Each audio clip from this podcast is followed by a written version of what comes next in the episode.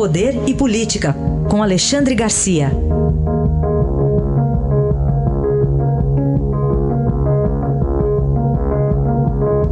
Alexandre, bom dia. Bom dia, Raíssa. Bom dia, Carolina. Oi, bom dia. Primeiro, eh, vamos começar a falar propriamente dos, do resultado aí da eleição na Argentina, Alexandre. Já era esperada a vitória da oposição. Pois é, Raíssa, olha, lá no Rio Grande do Sul, a gente se sente talvez mais platino do que brasileiro. Não é, não é como São Paulo que está longe. A, a, minha infância foi uh, lendo revistas infantis de Buenos Aires, porque as do Rio de Janeiro e São Paulo não chegavam lá. E a gente ouvia as emissoras uh, uh, de Buenos Aires. Né? O, o, o Peron foi personagem da minha infância, da minha adolescência. E o que a gente tem aí agora é peronismo de volta. As pessoas que estão distantes pensam que peronismo é de esquerda, outros dizem que é de direita. Não é nem esquerda nem direita. Né? Peron é, seria um Getúlio Vargas. Né? É um líder demagogo, populista principalmente, um líder populista. Isso foi o Peron, foi o peronismo. Né? Eu, eu cobri pelo Jornal do Brasil a volta do Peron, a morte do Peron, o governo isabelita. Imagina que o Peron se elege tendo como vice a mulher dele. É como se fosse eleger Bolsonaro e Michele, né? o Collor e, e, e, e, a moça lá de Canapi. Né? Uh, aí morre o Peron, assume a, a, a Maria Estela Martínez de Peron. Evita já foi uma grande figura, deu até peça de teatro. Então a Argentina é algo muito especial, que não é para todos. Né? Eu cobri Guerra das Malvinas, na, no governo do, do bêbado Galtieri, né, era, era um, um, governo militar na época. É preciso, para entender a Argentina, precisa entender o tango, né, aquela tragédia do tango. E o que a gente está vendo agora é a volta desse, desse peronismo. Né.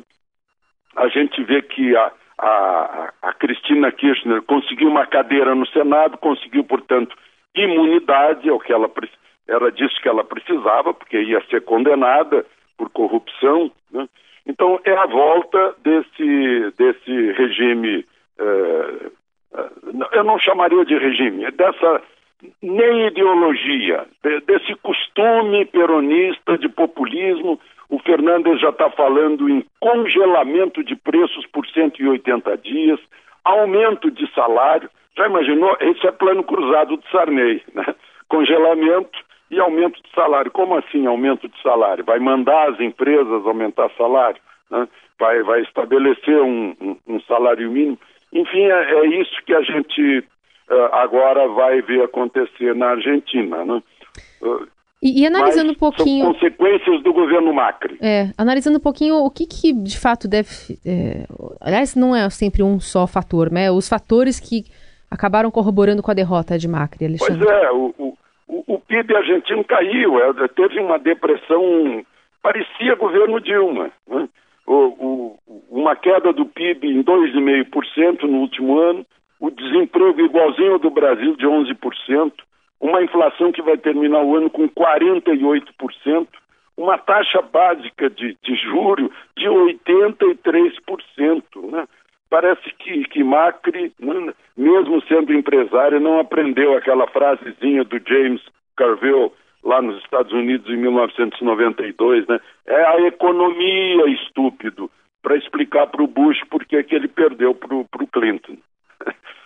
Alexandre, e vamos agora tratar de como é que fica daqui para frente. Como é que ficaria essa relação com a Argentina, com o que está do outro lado, que é do Rio Grande do Sul para cima, já que você pois, puxou com o Rio Grande do Sul? É pessoal está fazendo uma interpretação também meio assustadora e não vai ter nada disso. Né?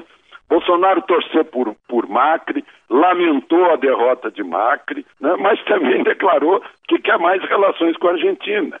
A Argentina compra muito, nós somos o principal vendedor de veículos, de, de peças automotivas, né? quer, quer que o governo brasileiro aumente isso. Olha, nós fomos rivais por quatro séculos. Depois de Alfonsin e Sarney, que visitaram as instalações nucleares de ambos os países, acabou isso.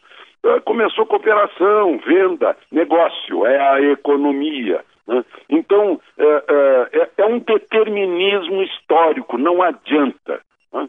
a Argentina estará sempre ali, do outro lado do Rio Uruguai. Estará sempre ali, o Brasil sempre do outro lado, e estarão sempre juntos e não adianta. Né?